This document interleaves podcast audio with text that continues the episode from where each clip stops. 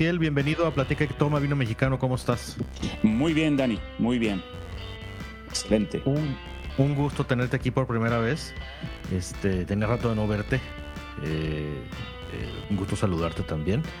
Y pues entremos de lleno eh, a las pláticas que son estas aquí en, en, en, esta serie de Platica y Toma Vino Mexicano, que es este conocer a la gente que está eh, dentro del mundo del vino mexicano. Entonces, para quienes no te conocen, platícanos un poco de, cómo es que estás tú aquí en esto. Bueno, bueno un saludo a todos. Este, yo soy Jorge Maciel, eh, de Cava Maciel, de Ensenada, el Valle de Guadalupe. Eh, soy ensenadense, nací en 1970 y justo en 1990 empiezan las fiestas de la vendimia, que era, eh, eran unas fiestas muy pequeñas, eh, eh, unas reuniones, yo les llamaría. yo tenía 19 años, justo en mi adolescencia, saliendo de adolescencia, entrando a, ser adulto. Y pues obviamente crecí con la cultura del vino de aquí de Ensenada en un viaje que hice eh, a Italia en 1993, eh, un grupo, un par de amigos de un grupo de amigos que tengo en Italia, dos de ellos siguen haciendo su vino para su propio consumo en el área de Piemonte. Eh, y desde ahí me fascinó eh, la idea de poder hacer, eh, una, hacer vino para, para mi propio consumo. Entonces, cuando regreso, eh, de esas vacaciones, pues me, quedo, me queda esa espinita de querer hacer eventualmente mi... mi eh, me tardé como unos cuatro años en comprar mi, mi equipo. Eh, me lo vendió un buen amigo mío, Enrique Ferro. Es, Enrique Ferro es hijo de uno de los primeros enólogos que llegaron a Ensenada en 1931 trabajando para Santo Tomás. Y bueno, él me, me vendió la, el equipo, fue un molino, una prensa y dos tambos de acero inoxidable para vinificar. Bueno, llegando el 97, por una cosa u otra, no pude hacer mi primera cosecha hasta el día, hasta el año 2000. Entonces, el 2000 fue mi primera cosecha. Eh, fue, empecé con media tonelada, media tonelada de Cabernet Sauvignon. Eh, me dio una formulita para hacer vino casero. Eh, ya después, a lo largo de esos siguientes dos, tres años, compré un par de libros, uno en inglés, otro en español, y, y empecé a, a, a, experimentar. No solamente eh, mezclas, diferentes levaduras, algunos vinos naturales, eh, y pues en realidad fueron 11 años de experimentos hasta darme cuenta en realidad qué estilo estaba buscando y qué es lo que quería yo para Cava Maciel. Aquí justo atrás de mí, bueno, no sé si es pura, pura voz, pero bueno, eh, tú alcanzas a ver, aquí es la, la vinícola, eh, es una vinícola boutique, estamos produciendo 300 cajas anuales. Eh, y la idea es de seguir produciendo eh, pequeñas cantidades y no solamente no crecer en cantidad, pero crecer en calidad. Y cada año seguimos los vinos. Eh, y pues ya a lo largo de estos 21 cosechas eh, he logrado nueve etiquetas, eh, dos blancos, un rosado y seis tintos, de los cuales ya llevamos más o menos siete años eh, exportando a Estados Unidos y ha tenido muy, muy buena aceptación. Eh, cabe mencionar que en el 2005 fue cuando empecé a comercializar el vino en Ensenada. Había muchos vinos artesanales en Ensenada y, fue muy padre porque... Esto es como eh, se ha permeado esta filosofía y todo mundo quiere hacer un buen vino. Todo mundo entiende eh, que trae tu nombre eso de alguna manera u otra. Y pues nadie quiere producir un mal vino en realidad. Eh, habrá estilos y lo que tú quieras, pero todo el mundo trae un compromiso de hacer muy bien las cosas.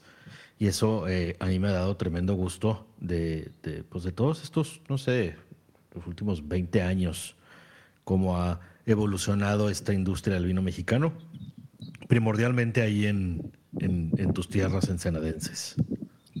Así es. Eh, yo recuerdo al principio era un poco difícil conseguir equipo, eh, teníamos que ir a San Diego, buscarlos en lo más cercano era Temécula. Eh, no había suficientes proveedores, había uno que otro por ahí, pero ahorita ya es, ya hay inventario y tienes este, eh, cosas, eh, equipo disponible, mucho conocimiento, cada vez mejor, cada vez más este, accesible. todo, no tanto equipo como levaduras, nutrientes, que son muy, muy importantes para, la, para las fermentaciones de vino. Entonces, eh, pues ahorita, por ejemplo, lo que viene pues es la escuela. Ya teníamos la, la, la, la, clase esta de la UABC, pero ahora viene la del CETIS, que, que creo que va a estar un poquito, va a estar mucho mejor. Eh, y cada vez nos vamos a ir profesionalizando más en esta industria y pues vamos a tener más eh, talento joven que se quede aquí, que siga creciendo la calidad y pues la producción también, porque cada vez eh, se consume más vino en México y obviamente seguimos siendo, Ensenada sigue siendo eh, uno de los principales productores de vino en México. Pero según yo, seguimos todavía en el, eh, produciendo el 90% del vino en México. Según yo es un poquito menos, pero siguen siendo el número uno. Así es. O sea, todo el mundo produce más, pero ahora hay más regiones produciendo. Entonces, este, Baja California cada año ha venido produciendo más vino, pero el del 100% ha tenido un poco menos del aporte porque cada vez hay más estados produciendo al mismo tiempo más vino. Todo el mundo está haciendo, de los estados productores, todos están creciendo.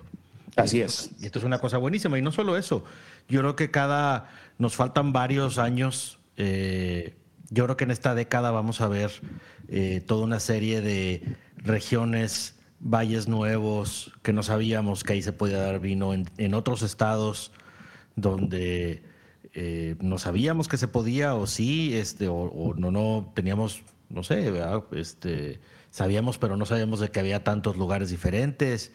Este, creo que toda este, esta experimentación que va a ir sucediendo durante los años y gracias a que ahorita yo creo que hay una emoción aparte, ¿no? De, mucha gente de querer empezar proyectos eh, vinícolas siguiendo la, pues siguiendo la bandera de los que han durante muchos años estado en esto, ¿verdad? Y que, y, que le ven y que les gusta. Y como tú, que en un viaje van a algún lado con vinos y regresan con el gusanito metido. Y resulta que aquí, y órale, y ya sea que sea en Baja California, o en Sonora, o en Chihuahua, o en Coahuila, o en Nuevo León, o en San Luis, o en, y casi cada año vamos agregando lugares, que eso a mí también me da tremendo gusto. Y no solo eso, lugares como Baja California cada vez este, crece más dentro de, eh, ya no es el Valle de Guadalupe el principal productor, hay otros valles, hay otras regiones que, que están tomando muchísima relevancia y que le dan, eh, pues no sé, esta identidad ecléctica a todo Baja California, que creo que era necesario tener el desarrollo de todos esos lugares. Así es. Antes, este, pues en realidad se decía que el Valle de Guadalupe, pero en realidad eh, por muchos años atrás, eh, uno de los valles más importantes es San Vicente. Tú, lo, tú, los, tú, conoces el Valle San Vicente.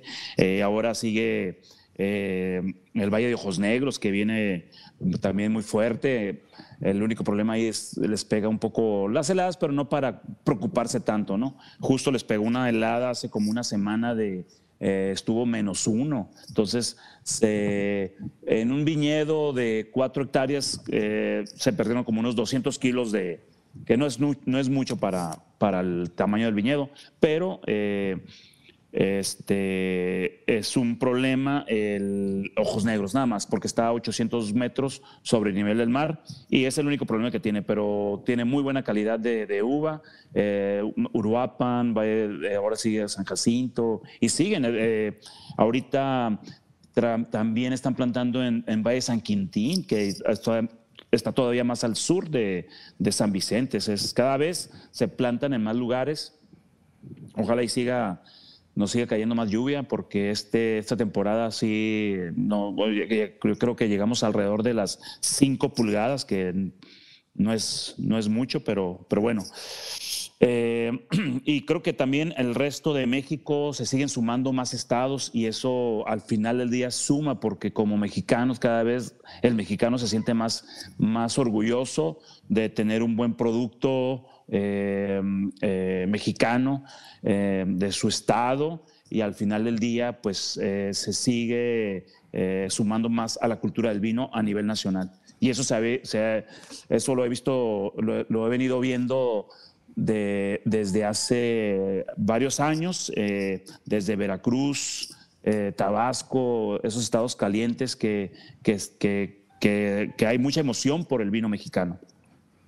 Sí, es un trabajo eh, que ha venido sucediendo con el esfuerzo de mucha gente durante cualquier cantidad de años ya, pero que es muy padre porque eh, poco a poco está entrando en la cultura, eh, no nada más la cultura del vino que se entiende del lado artístico y cultural, sino también por el lado de, del día a día, de que está dentro de nuestra cultura gastronómica como lo están otras bebidas como estamos acostumbrados a tomar otras bebidas, poco a poco lo vamos, pues nos vamos aventurando, ¿verdad? A probarlo con lo que comemos todos los días. Y yo por eso insisto mucho eh, eh, a la gente en que, oye, cuando me preguntan a veces de un vino, así con, pero con, que lo siento con medio preocupación de que como si tuviera que ser con algo en específico, con el antojo que traigas, con lo que sea que comas. Así es, así es. Eh, y cada vez se, se, producen más vinos versátiles, no ese típico Nebbiolo, Cabernet, que son muy específicos con, con ciertas comidas, ¿no? Pero, por ejemplo, eh, a mí me, yo tengo un Murvedre, que viene siendo el Monastrel. Eh, Murvedre, que es una uva muy versátil, va desde ostiones frescos y te agua. Ah, pues ahí está, lo tienes, mira. Yo tengo aquí un luneo. Ese mero, es el, ese tienes el, el 2014. 2014 que es 50% Muvedre, eh, 50% Cabernet. Fíjate, curioso, justo estaba, eh, ese es uno de los, de los vinos que más consumo porque se convierte en un vino muy versátil. Va con, eh, con todo tipo de comidas, desde ostiones frescos, eh, cualquier tipo de pescado, pollo rostizado, una pasta, y hasta te aguanta un, un corte de carne por el cabernet. Entonces, cada vez vemos este, tipo, este estilo de vinos aquí en el Valle de Guadalupe. Hay de todo, ¿no? Pero pero me, me, gusta mucho la idea de, de, ver más vinos como estos. No se digan los rosados, muy buenos vinos blancos, cada vez se, se, este, encuentras mejores blancos, rosados, espumosos cada vez un poquito más. Ahí vamos. Sí, la teoría tradicional te va a decir que la comida mexicana eh, se va a inclinar a maridar mejor en lo general con vinos blancos y no se diga con vinos espumosos. Este, por el tema del la, especie y el picante y todo, eh, puede que con el vino tinto eh, pueda hacer cortocircuito. Sin embargo, yo insisto, prueba con lo que traigas antojo. Eh, lo peor que puede pasar es que, ah, no, mejor al rato, y, entonces este, comes y luego te tomas la copa de vino tinto o la que tengas ahí, y ya ves si te gusta o no. que no te detenga estar pensando con qué, este, sino más bien abre la botella, disfruta como sea que esté. Y eso sí, acuérdate de qué fue lo que se te antojó también. Eh, que, eso también cuando pruebas un vino y se te antoja algo de comer, eh, pues haz la nota mental de decir, oye, este vino cuando lo probé se me antojó con tacos de no sé qué, o con una hamburguesa, o con un quesos, o para que cuando lo veas o lo tengas digas, ah, pues déjame compro eso, o déjame me hago de comer eso, ¿verdad? Eh, pero sin ponerte limitantes de, si con garnachas no va tú, pruébalo. ¿Por qué no habría de ir? Así es. Mira, yo lo que, lo que siempre sugiero es, eh, si no sabes nada de vino, no importa. Eh, no, nadie, nadie tiene que saber de vino para disfrutar una copa de vino. Eh, lo que sí es de que si no sabes, por lo menos investiga poquito si un Nebbiolo le va a unos ostiones. Pues obviamente cualquiera te va a decir que no. Entonces, si tú tienes antojo de unas almejas eh, y, pero quieres con un vino tinto, vete por un vino ligero, vino joven, ligero, eh, eh, que no tenga tanta, que no pase por tanta barrica. Eso, eso vas a lograr un mejor maridaje y pues una mejor experiencia a la hora de comer.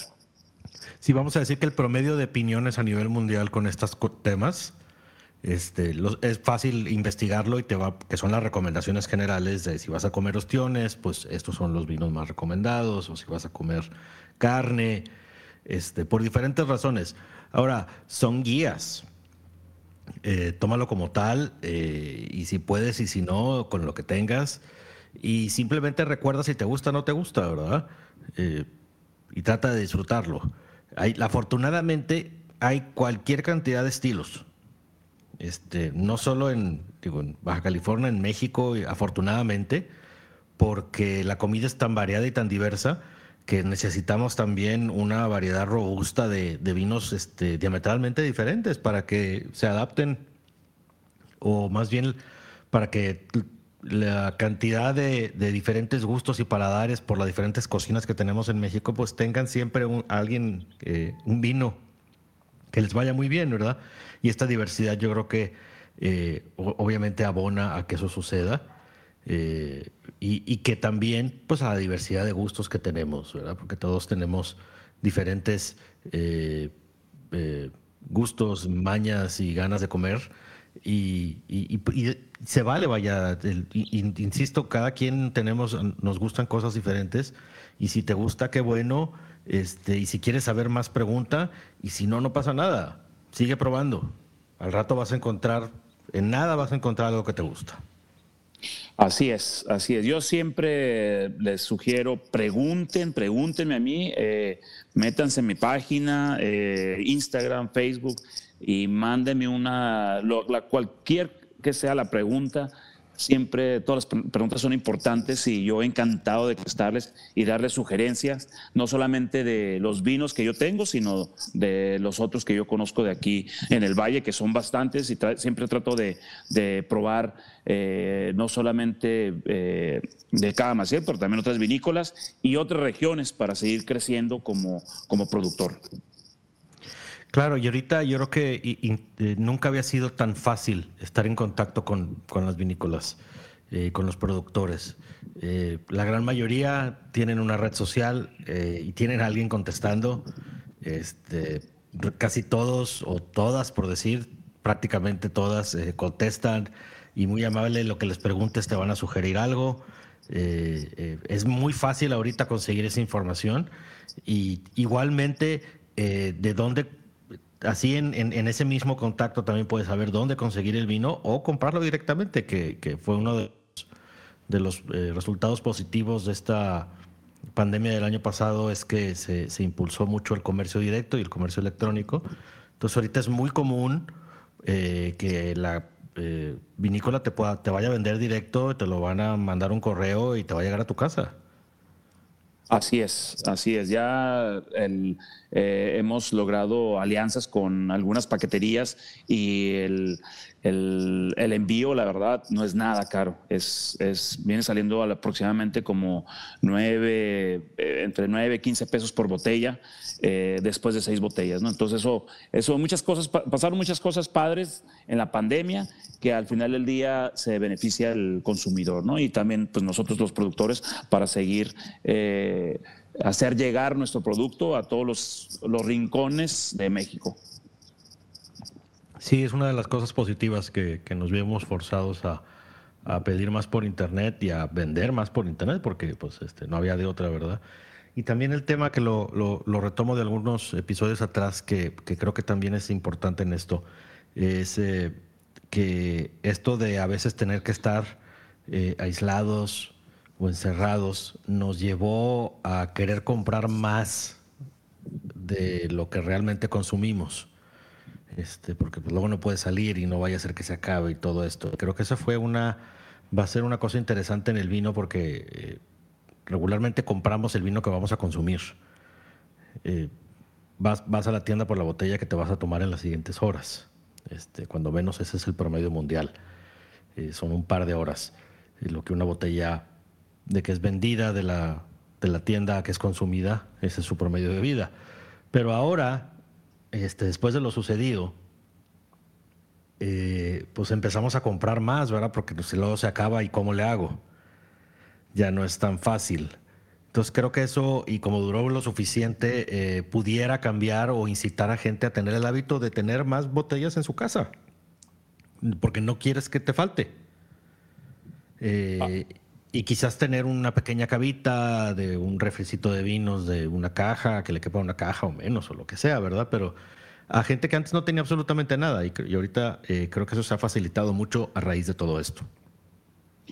Sí, hay unas, hay unas, eh, bueno, con, la pandemia, pues sí, vendimos por mínimo, por seis botellas, eh, pero más, lo que más se vendía era por caja, ¿no? Caja de 12. Y pues sí, sí sugiero, hay unas cabitas muy padres que, eh, que, que, te, que puedes guardar hasta 16 botellas, esa es la más, la más pequeña, y luego está la de 20 padre y pues ahí le sigues, ¿no? Pero, eh, y no son muy, y no tienen que ser muy, muy caros. Y sí, sí es importante la, eh, la guarda, la temperatura, porque si está muy frío, pues está bien, pero si suben y bajan las temperaturas, pues ya sabemos que el vino se puede arruinar y al final del día, pues pierde la calidad de sus sabores y de sus aromas y sabores del vino. Por eso es muy importante la temperatura, el servicio. Eh, es muy importante. Sí, la temperatura de servicio y de guarda. Este, para eso están los refres estos, pero eh, que es la solución más tecnológica y elegante que hay ahorita. Yo creo que es la, también la más accesible ya. Como dices, hay, hay, hay pequeños refres desde media caja inclusive, que le caben seis botellas eh, o una caja o dos cajas y no tienen que ser es extremadamente caros y que van a hacer, lo que van a hacer es tener el vino a la temperatura estable, eh, a una temperatura de guarda que es la que le conviene y que al mismo tiempo te da para que esa temperatura lo puedas inmediatamente servir y el vino esté eh, eh, en, su mejor expresión. Este, todo juega a tu favor.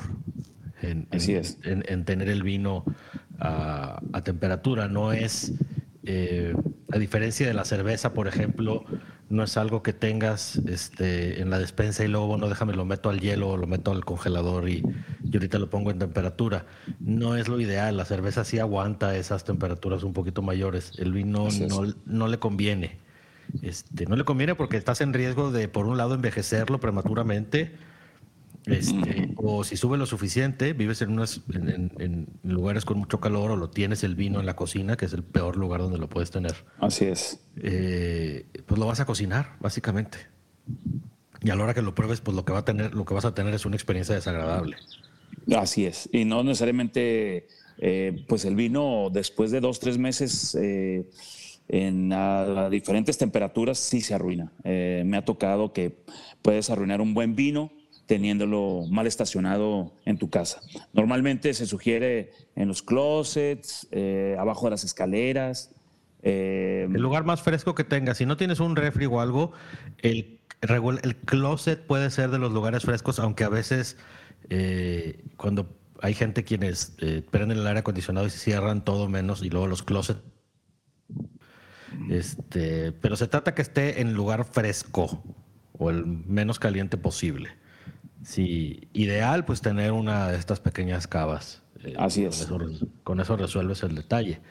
Si por alguna razón compraste más vino del que puedes guardar, pues intenta guardarlo o toma en cuenta eh, de buscar el, lugar más fresco posible, eh, sin luz también. Así es. y pues para que el vino se conserve lo mejor posible.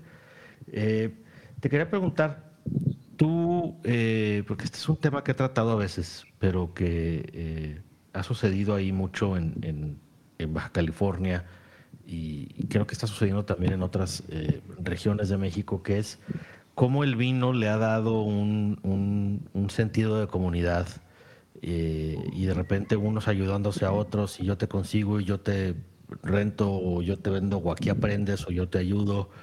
Este, y como una, unas vinícolas a veces empiezan en el patio de otras.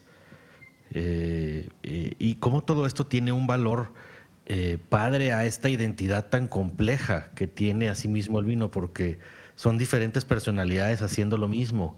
Este, es como si pusieras a 10 personas a cocinar la misma cosa, lo más seguro es que vas a tener 10 platillos diferentes. Este, y con el vino, afortunadamente, no es la excepción, y a mí me encanta que sean diferentes. Eh, a mí se me hace tremendamente aburrido y se me hace medio estéril la plática de decir, es que el cabernet de quién sabe qué región no sabe al cabernet de la otra región. Pues afortunadamente no saben igual, si no imagínate qué aburrido. Cada, qué bueno que cada quien uno tiene su perfil, ¿verdad?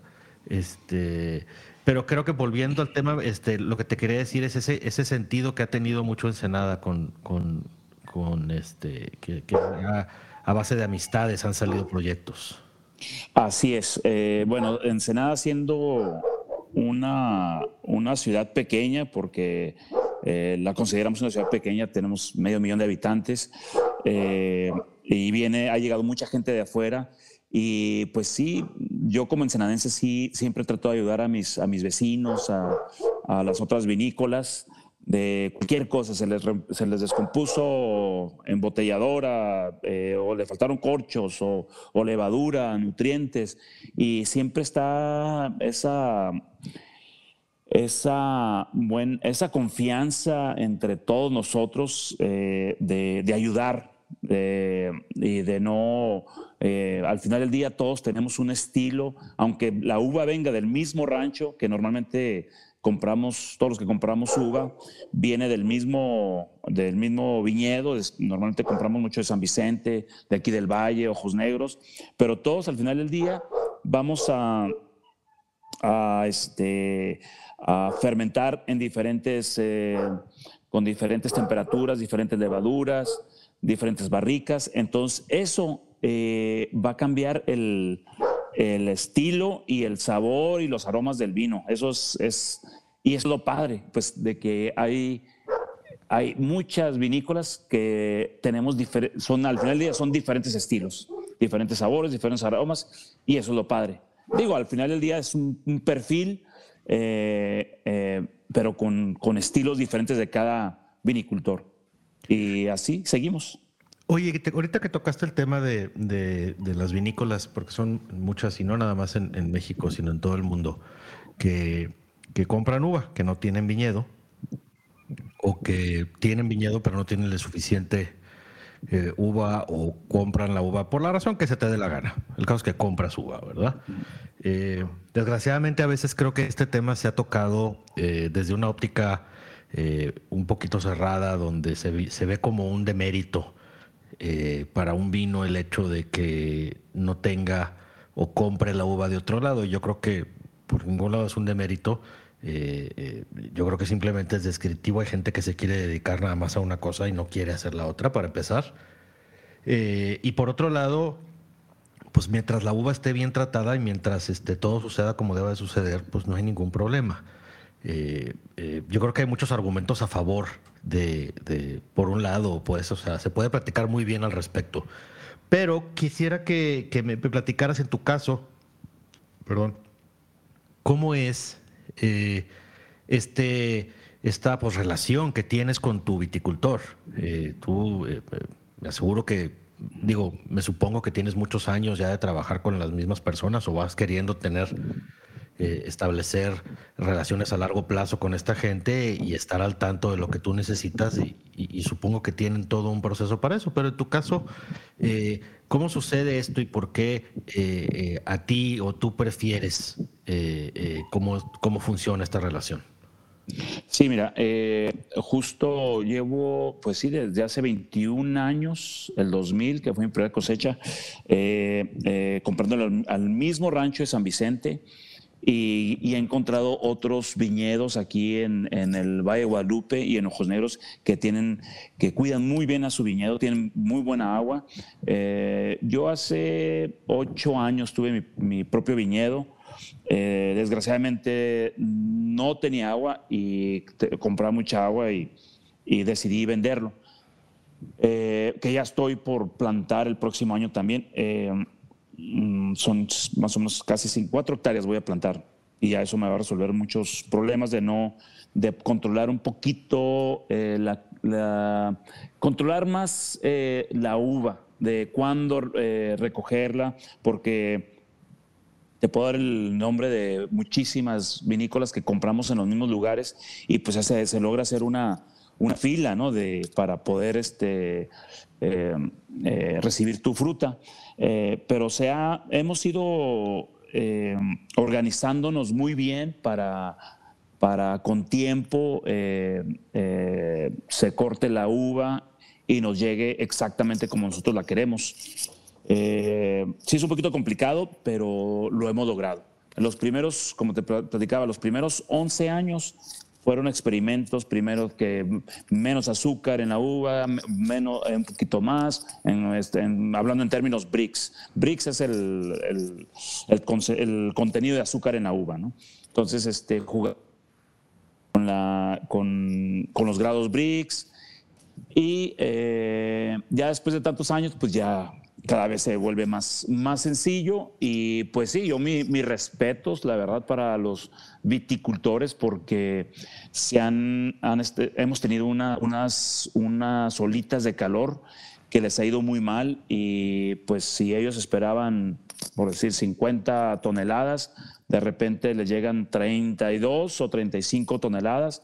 Eh, que menos de lo que esperaban. Así que eh, es un, el viñedo es una gran responsabilidad y años para mí sí me ha funcionado comprar uva y, y, pues el, hecho está es de que eh, eh, la, continuidad de, de, año con año de mis vinos ha sido muy pareja, ¿no? Muy, siempre la misma calidad y siempre seguir subiendo la calidad del, del, vino. Entonces, en realidad no me ha afectado, pero sí hay vinícolas que pues sí tienen sus viñedos y sí, este, eso es doble trabajo. Viti, vinícola y, y una vinícola, pues ahí recibimos recibimos nada más la uva y hay que trabajarla, ¿no? Fermentar, desde fermentarla, eh, eh, segunda fermentación, eh, crianza, embotellado y es todo lo que hacemos aquí en Cava Maciel. Sí, es este, como dices, es, es, doble trabajo, conlleva otras responsabilidades este, y otras este, capacidades, porque pues es, zapatera a tus zapatos, cada quien a, lo que sabe hacer. Y por otro lado, digo, tiene, tiene, tiene sus ventajas de, como tú dices, de control, que que te da, pero pues también ese control viene a cargo de tiempo y de dedicación que tienes que estar ahí vigilando, si no, pues no lo tienes. No nada más es comprarla y, solo suceden las cosas, ¿verdad? Ahora tienes el trabajo de cuidar el viñedo y de asegurarte de que las cosas sucedan. Eh, pero creo que sigue siendo, eh, independientemente, creo que al final del día es un tema descriptivo de, la, de cada proyecto y lo importante es que el vino esté bien hecho, que los procesos se han llevado correctamente que yo creo que aunque tiene su complejidad en esos momentos, cuando a veces, este, pues porque una de las maromas es que todos es al mismo tiempo y no nada más es uno. Eh, y, hay un tema de temperatura y todo, pero bien planeado y bien hecho, eh, no tiene por qué haber problemas. Eh, hay manera de, de, solucionar las cosas y de hacer las cosas bien. Y lo bueno es que creo que hay eh, de una de las cosas positivas más bien de que haya eh, gente vendiendo uva eh, es que le permite a proyectos no tener que cargar con esa responsabilidad e inversión, porque aparte es una inversión constante mensual, no nada más es comprar una vez y ya. El viñedo es un cultivo que requiere de cuidados todo el año. da cosecha una vez y requiere de cuidados y atenciones todo el santo año. Entonces, este, no es barato. Y no todo el mundo tiene, pues deja tú las ganas, ¿verdad? También este, la capacidad y, el dinero y el. Porque pues es también comprar las hectáreas y las plantas y equipo y toda una gama de cosas. Entonces, este, eh, creo que eh, sirve muchos propósitos y creo que, pues no, bueno, no, tiene por qué ser un, tema ni siquiera diría yo de debate, ¿verdad? Yo creo que más bien es de análisis, de, de, ver quiénes hacen qué con qué. y resulta interesante, resultará interesante hasta cierto punto, aunque no sé a qué tanto les gustaría que, que eso se supiera o, qué tan público quisieran muchos tener esa información, pero decir, oye, mira, todos estos cabernets vienen exactamente del mismo rancho y son proyectos totalmente diferentes. No, claro, yo, yo imagínate que, que los viñedos que, que, tenemos aquí en Baja California, que cada viñedo eh, fuera viñedo propio de, de una vinícola, estuviera muy cerrado, hubiera muy pocas vinícolas eh, produciendo grandes vinos. Entonces, gracias a estos ranchos eh, eh, vitícolas, más, más vinícolas, que no tenemos la extensión de viñedos, podemos tener acceso a uva y podemos expresar de ese mismo rancho diferentes estilos eh, y, eso está muy padre. O sea, cada vez crece más las propuestas eh, vinícolas, em, diferentes estilos y pues cada vez veo más, más etiquetas nuevas y eso a mí se me hace padrísimo. No es tan aburrido, es más divertido. Eh, cada vez quieres ir a visitar más vinícolas porque cuando menos piensas ya hay tres o cuatro más en, en, un año, ¿no? Entonces, y ahorita que no hemos tenido fiestas por la, por la pandemia, ya como que ya empieza a ver en Facebook y ya hay que probar los vinos y, y, eso se me hace muy, padre, que gracias a, los ranchos eh, que nos venden uva, eh, pues le venden a, varios, a varias vinícolas. Y eso a mí me gusta, me gusta la idea de que nos vendan uva. Sí, a mí también te digo por, eh, más por el simple tema de variedad ya con eso ya, este, yo creo que eh, puede seguir argumentando a favor, pero ya con la variedad creo que ya no, con, eso vendría siendo suficiente. Y, quisiera hablar tantito ahorita que estoy probando este vino, este, porque no es común ver que el, una uva como la Mourvedre eh, sea la, la, protagonista en un vino. Eh, cuando menos no es la pues, cartas de vinos en restaurantes o, tiendas no regularmente no vas a ver tantos, ¿verdad? O si es que ves. Entonces, ahorita te quería preguntar qué fue lo que a ti te llamó la atención en particular de esta uva, eh, porque sé que no, no es de tus, de tus, eh, pues no sé, de tus favoritas, por decirlo así. Pues mira, eh, muy interesante. Yo empecé en el 2000 con Cabernet y luego al siguiente año ya le agregué, eh, este, vinifiqué Cabernet Sauvignon, Merlot y hasta el tercer año eh, vinifiqué Nebbiolo. Y me quedé con esas tres por, por varios años, hasta el 2011, que un amigo le sobraron tres o cuatro toneladas, no recuerdo, creo que fueron tres toneladas, le sobraron y justo estaban los bricks que me gusta vinificar a mí y, yo ya había escuchado Movedre por el GSM, ¿no? el Grenache Syrah, Syrah Movedre, y se me hizo interesante. En el momento no lo pensé así como, ah, voy a hacer una mezcla. Simplemente lo quise vinificar y dije, bueno, a ver cómo va resultando. Pero fue una, una uva que desde el momento de la fermentación me agradó mucho los aromas que iban, iba eh, sacando y, y obviamente que ya a la hora de, terminar eh, la fermentación, siguió la fermentación maloláctica, que es la segunda fermentación, y eh, es un vino con, con, con, pocos taninos, que no necesariamente necesita barrica nueva, y le metí barrica neutra seis meses el primer, la primera vez, y lo saqué hacia el mercado. Obviamente aquí en la vinícola pues lo empecé, se vendía muy bien o se consumía muy bien entre, entre la familia, los amigos. Y desde el principio me gustó, pero me di cuenta que sí, es un vino, es un vino que, que si lo ven en carta, si ven Muvedre o Merlot, pues se van por el Merlot porque es más conocido, pero es, el Muvedre es una, una varietal eh, súper interesante, muy versátil. Entonces, este, eh, ya después de muchos años, se me ocurrió hacer una mezcla con Cabernet Sauvignon y me, y, me encantó, me encantó.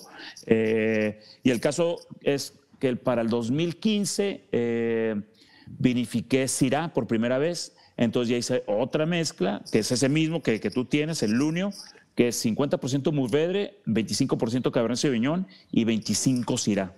Pero sigue eh, predominando Murvedre. Y cada vez, como te digo, aquí la, gente lo pide mucho, se vende mucho en vinícola, eh, más, más que nada porque lo prueba y se da cuenta, aunque nunca haya escuchado de la, de la varietal Murvedre, eh, lo prueba y le encanta.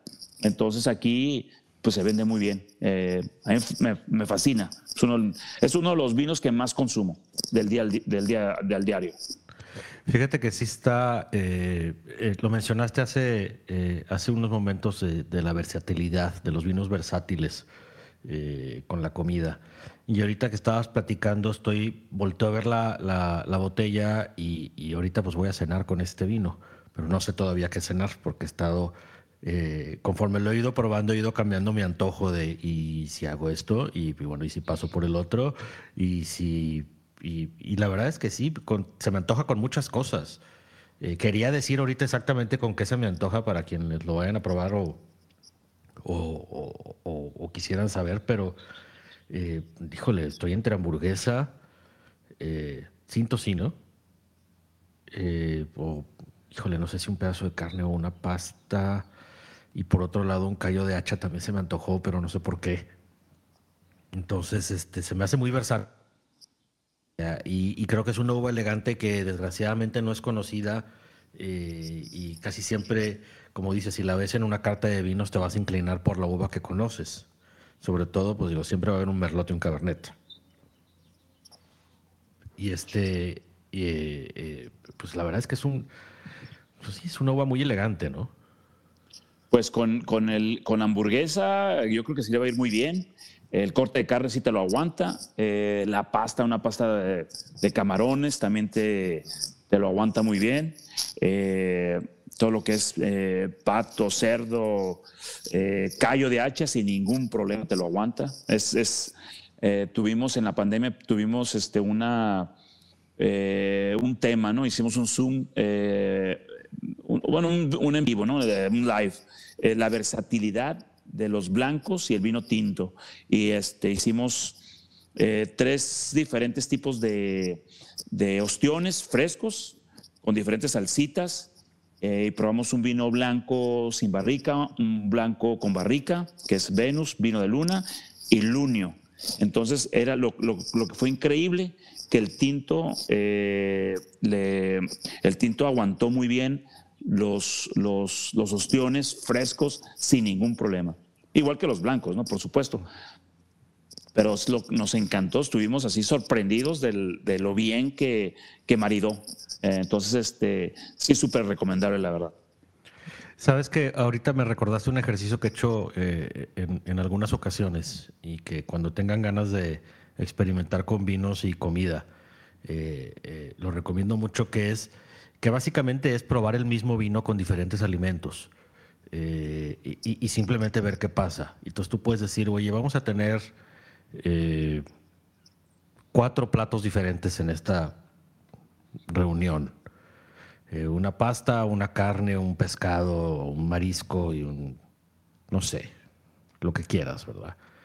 Y vamos a tener cuatro vinos. Cruza todo contra todo. O sea, a todos los vinos dales un pedazo de todo. no vaya a ser que a tu gusto resulta que, y nunca lo hubieras pensado, que a lo mejor como pescado con vino tinto, a lo mejor ese pescado sí es. O ese pescado con ese vino para ti. Entonces se vuelve bien interesante. Eh, y lo que se me hace muy curioso, además de que es divertido, pero lo que se me hace muy curioso y que lo he mencionado en otras ocasiones es que eh, de todas las veces nunca he visto una combinación que alguien diga, uh, qué desagradable.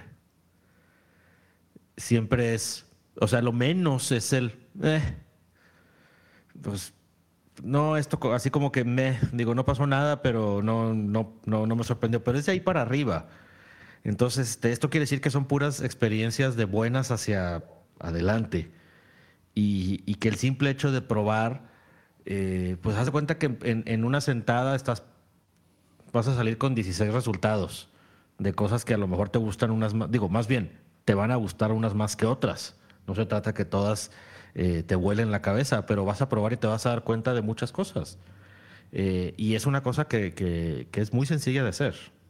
Sí, fíjate que una de las, de las experiencias más gratas es, ha sido el Merlot. El Merlot, mi Vía Láctea, se llama Vía Láctea. Eh, es un Merlot 2014 con siempre terminamos eh, maridándolo con, con mole, mole poblano. No te imaginas la, explosión de sabores que los dos logran, es increíble. Y siempre lo hemos usado mucho aquí en, tanto en, en eh, ay, ya se me olvidó el evento este que tenemos en la terminal de cruceros. Eh, donde, donde siempre escoges una, un restaurante y buscamos el mejor. El cofradía. la cofradía. Gracias. El de la cofradía siempre escogemos y es el que siempre terminamos escogiendo porque es, una, es una explosión de sabores y me encanta cómo, cómo, el vino mexicano cada vez va más de la mano con, el, con, la, con, la, con la comida mexicana. Y pues, y pues cada vez mejor. Sí, y tan solo medio, medio natural porque, digo, ahorita que lo pensé y que lo, que lo, que lo quise razonar rápidamente con la comida es, pues es el, son esos paladares, son los paladares eh, mexicanos los que están trabajando el vino que está haciendo en México. Eh, a lo mejor de manera inconsciente eh, empiezas a, a, producir cosas que empatan con lo que comes. Y, y, poco a poco nos vamos cada quien, todos acostumbrando a, una cosa y a otra y, nos vamos moviendo de la mano, tanto productores, clientes, restauranteros eh, y, todo lo que hay en medio. Así es, yo recuerdo en, a principios de los 90, 91, 92, escuchaba decir a los señores de, arriba, de arriba de 40, 50 años, decían, este, no, el, vino no va con la comida mexicana con la carne asada, con lo, y, y, pues yo nomás me escuchaba eso, ¿no? Pero a lo largo de los años, cómo, cómo estaban equivocados, cómo va el vino mexicano con la comida mexicana, cada vez más.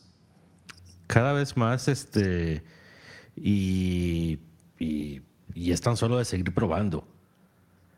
Porque... Ah, así es. La realidad es que tenemos, afortunadamente tenemos un paladar y un gusto muy amplio eh, es una cocina tan diversa que probamos muchas cosas eh, y entonces agregarle un, dulce más a la peñata, eh, al paladar, pues no es tanto, o sea, problemático no es, simplemente se vuelve más divertido.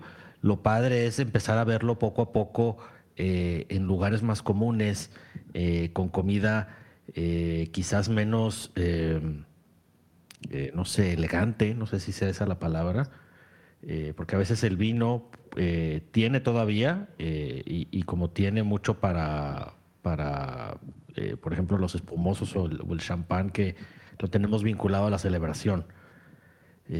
abrir una botella de vino es porque se va a celebrar algo, o el nueve de cada nueve y media es porque se va a celebrar algo y en lugar de, de, entender que también es un vino más y que es delicioso y que además es como una especie de comodín con la comida, pero el vino también creo que durante muchos años ha sido, como tú dijiste, no va con la comida mexicana y era como que como para comidas más elevadas. Yo sentía cuando lo escuchaba eso que era como que la comida mexicana no, era digna. Este, o cómo le vas a tomar un vino con unos tacos. Es como de que como. Pues de la misma manera que con una pasta o con un filete o con una lo que digas y mandes. Este, Claro, cabe mencionar que, pues sí, o sea, si, vamos a, escoger un vino tinto con comida mexicana, pues tampoco le vamos a, llenar el taco o el platillo con, habaneros, ¿no? Porque lo que hace el, eh, la reacción de un picante bastante fuerte, pues te tapa las, las papilas gustativas y eso automáticamente eh, pues no, no, choca con el vino, ¿no? cuando es muy fuerte. Obviamente algo muy sutil eh, va excelentemente con, los vinos mexicanos. Claro, y ahí en el tema del picante, pues también tienes, por ejemplo, que lo más seguro es que te vas a, enchilar más. Así es. Eh, este, no va a ayudar a la situación, el asunto, en lugar de, de, hacer algo que hacemos este, ya de manera inconsciente, si tú quieres, que es hacer que choque el, que choquen los sabores. Eh, un ejemplo es el, el, mejor ejemplo, creo yo, es el taco lleno de lo que tú quieras con la salsa más picosa de la taquería acompañado gentilmente de un refresco con dos toneladas de azúcar por botella. sí. Entonces, pues ahí, ¿cuál es el chiste? Pues cruzar uno con otro, ¿verdad? Eh, y con el vino también se puede hacer eso. O sea, pues vas a comer cosas picantes, puedes este, tomar vinos blancos, este, eh, semidulces o, secos que te van a que te van a hacer ese cruce y te, y, te vas a ver muy bien. O mejor a un, un espumoso, que, que, va a ser ahí la reacción interesante pero es más un terreno, este, por ejemplo, ese creo que es el mejor ejemplo en la comida mexicana, que es el tema del picante. Eh, si vas a tomar vino tinto, no pidas mucho picante o no pongas mucho picante, no juega tu, lo más seguro es que no juegue a tu favor. Así es. A lo mejor te encanta enchilarte porque yo conozco un par de personas que eh, aman esa sensación de estar sudando de lo enchilados que están. Y bueno, pues si esto te gusta a ti, pues dale, ¿verdad? Pero lo más seguro es que no te va a hacer la, o, no te vas a ver el vino. Si quieres, en el menor de los casos, el vino no lo vas a disfrutar. Entonces, este, ese en el caso del vino tinto creo que es la idea más general de la comida mexicana, es eh, modérate con el picante. Así es. Tantéate. Este, dale, dale, con calma para que disfruten las dos cosas. Eh, también se trata de eso. Ahora, si traes ganas de algo muy picante y también traes ganas de vino tinto, creo que lo mejor que puedes hacer es comer, tomar agua y luego disfrutar tu vino. Así es, claro. No, no hay por qué privarse de las cosas, ¿eh? Este, nada más simplemente a veces no van al mismo tiempo todas. Eh, pero pues prueba, en, una de esas te gusta, sí, ¿verdad? O, o, no, y ya te vas dando cuenta. El chiste es que el vino también y creo que eh, una de las razones, o si no la razón más importante por la cual tomamos vino, es pues para disfrutarlo.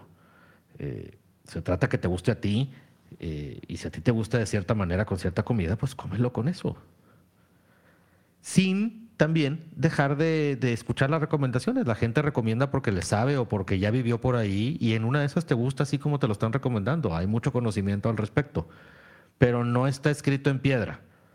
No, el, punto que yo quiero hacer es que no se agobie la gente con, con que necesariamente tiene que ser algo muy elevado de comer para acompañar un vino, de ninguna manera. Puede ser lo que, lo que comes todos los días. Así es, así es, Dani.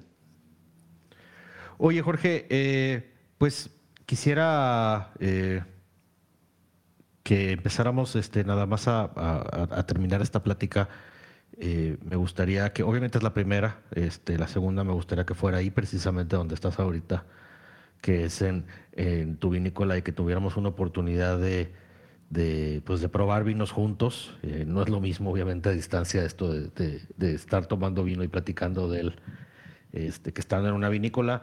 Eh, ahorita que estamos en, este lento proceso de reactivación, me gustaría que rápidamente tú pues invites a, quienes no conocen, eh, porque quienes ya conocen el Valle de Guadalupe, ya nada más te tengo que preguntar por qué no has regresado. Pero quienes no lo conocen, eh, la verdad es que se van a llevar eh, una, una, sorpresa, se van a enamorar, para qué les digo más, ¿verdad? Entonces, este, no sé si te gustaría en, en, este tema que antes de que, grabáramos lo platicabas de que se está empezando a vivir poco a poco ya una reactivación, ¿verdad?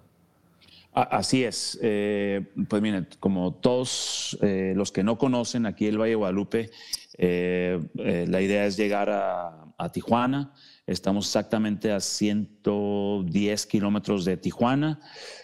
Son aproximadamente como una hora 20 minutos sin tráfico, obviamente. Eh, estamos a 26 kilómetros del centro de Ensenada. Eh, eh, normalmente la gente llega, ya sea que si quieres vivir la experiencia de, quedarte a dormir, hay, cada vez hay, hay más Airbnbs, hay más hotelitos boutique, cada vez vemos más restaurantes abriendo en vinícolas, que eso es muy padre, eso es muy bueno. ahorita todavía hay, la mayoría siguen cerrados en, entre martes y miércoles. Hoy son los días más tranquilos, martes y miércoles son más tranquilos. Ya se empieza a reactivar otra vez en, jueves. Eh, el clima, obviamente, lo más caliente es a finales de agosto, septiembre y octubre. Son los meses más calientes eh, que estamos, vamos a experimentar unas temperaturas de, entre 28 y 33 grados más o menos. Eh, eh, todo el año es muy, muy agradable, es fresco. De hecho, ahorita estamos a 22, 22 grados. Aquí abajo en las sombritas sí ya pega un poquito lo fresco. Eh, eh, el valle no es, no es, en realidad no es tan grande eh, para recorrerlo. yo sí sugiero unos 3, 4 días. 3, 4 días, fin de semana, también vale la pena, pero tiene que, este, mínimo hacer unas 3 o 4 vinícolas al día para que valga la pena. Em, como les digo, cada vez que visitan eh, diferentes vinícolas se llevan muy gratas eh, eh, sorpresas de vinos muy bien hechos. Em, todos, yo no pudiera, ahorita no se me viene a la mente ninguno que, que dijera que está malo. son diferentes estilos. Cava Maciel abrimos aquí todos los días. tenemos experiencias em, de diferentes chefs invitados eh, cada fin de semana. Este fin tenemos uno, el fin de semana tuvimos a un chef italiano, eh, tuvimos un chef eh, japonés, otro aquí local, y así le vamos dando vuelta a, diferentes chefs para, para, para, hacer una propuesta más amplia de, de nuestros vinos, que cómo, cómo pueden maridar con, con cualquier estilo de comida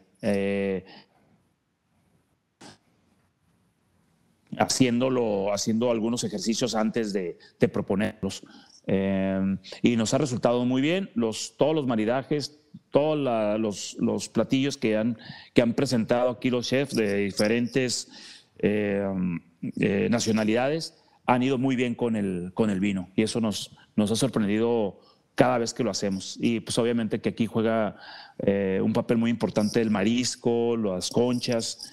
Eh, y es lo que más tratamos de, proponer ¿no? en, eh, con estos vinos y más con este clima tan agradable, eh, no tan caliente, que todavía se aprecia estar afuera en el solecito.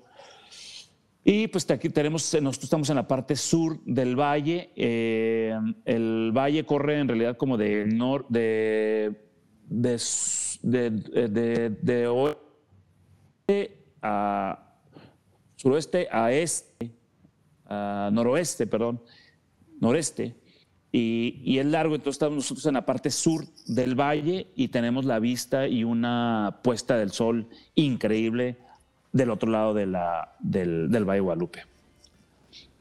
Y creo que vale la pena darse una escapada por lo menos una vez y que eh, vivan esa experiencia.